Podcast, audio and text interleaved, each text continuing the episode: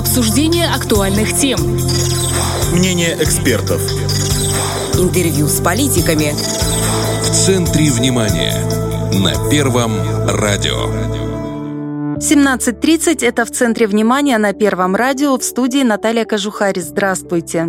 12 апреля 1961 года на земную орбиту вышел первый в мире космический корабль «Спутник» с человеком на борту.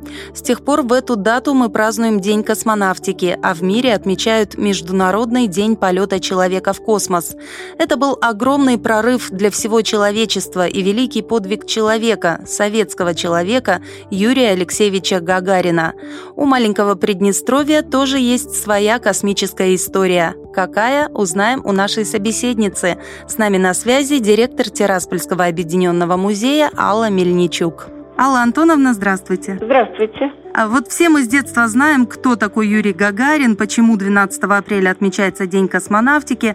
Гагарин в Приднестровье не бывал, не довелось. Ну, недаром же у нас в Тирасполе есть бульвар Гагарина, памятник, улица космонавтов, инженерно-технический да. колледж носит имя, имя Гагарина. Гагарина да. А откуда все это? Да, Гагарину у нас не пришлось бывать. Он в 66 году был, например, в Кишиневе, да, а в Тирасполе не был. Ну, напряженный график у него был, он продолжал летать. А как имя имя Гагарина оказалось связанным с нашим городом особенно, отдельно и необыкновенно. В э, день полета Гагарина 12 апреля 1961 года Гагарин со своего космического корабля э, вышел в эфир, ну, в силу того, что это было необходимо для того, чтобы решить такие деловые вопросы и так далее. А ребята, радиолюбители Тираспольского профтехучилища, они услышали эту запись и в связи с тем, что они не смогли определить, кто автор этого выхода в эфир, они об этом сообщили соответствующие органы, но так было принято.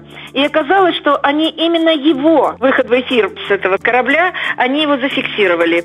Они ему потом об этом написали и попросили у него разрешения назвать училище его именем. Но в связи с тем, что Гагарин тоже до поступления в летное училище, до выбора летной профессии окончил профтехучилище, он, естественно, с этим согласился. Но есть еще один очень интересный вопрос. До полета Гагарина, до 12 апреля 1961 года в Тирасполе был такой красивый, центральный, пересекающий центральную улицу города спортивный бульвар. Он ограждал территорию, на котором располагался Тираспольский педагогический институт. И э, Тираспольский городской совет, настолько люди были поражены вот этим таким, в общем, эпохальным событием, как полет Гагарина, что они собрались и буквально в этот же день приняли решение переименовать этот бульвар и назвать его именем Гагарина. И там потом поставили вот. бюст. Но что касается бюста, это другой вопрос. Дело в том, что самый первый бюст Гагарина э, на территории э, Звездного городка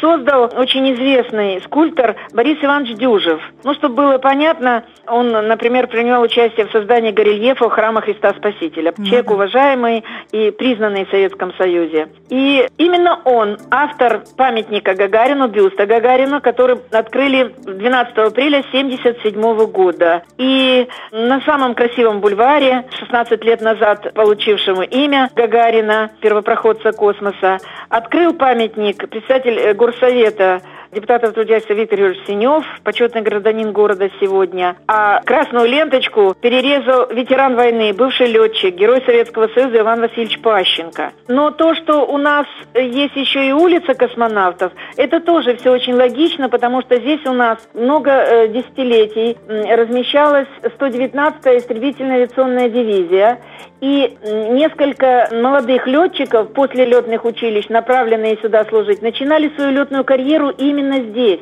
И некоторые из них оказались в составе вот того самого первого гагаринского набора – ну, например, Горбатков Виктор Васильевич, который тоже почетный гражданин Тирасполя. Ну, памятник очень интересный получился. Он из очень такого ценимого в этом деле мрамора габровского, который очень надолго сохраняется и позволяет в силу своей структуры передать все нюансы личности, лица прочно и изящно. И поэтому вот у нас таким вот образом. И еще одно не очень широко известное событие связывающее нас с Гагарином. В 1964 году ребята из Тираспольского профтехучилища номер 5, которое уже было в 64-м имени Юрия Гагарина, они получили красное знамя победив в соревнованиях профтехучилищ республики в спорте. Они направили письмо-рапорт космонавту. Они просили Гагарина быть арбитром в их соревновании и приехать в гости. Ну вот, канун Дня космонавтики, то в 1964 году, к 12 апреля, прибыла ответная телеграмма Гагарина. Я вам ее зачитаю. Дорогие друзья, получил ваше письмо. Мне было очень приятно узнать о ваших интересных делах, успехах в учебе и в труде. Радуюсь вместе с вами. Надеюсь, что вы устраните все имеющиеся еще у вас недостатки, поднимете дисциплину и организованность, сделаете свое училище лучшим в республике. Сердечно благодарю за приглашение, оказанное мне доверие. Постараюсь ее оправдать в своей работе и учебе. Будьте достойной сменой своим отцам и старшим товарищам.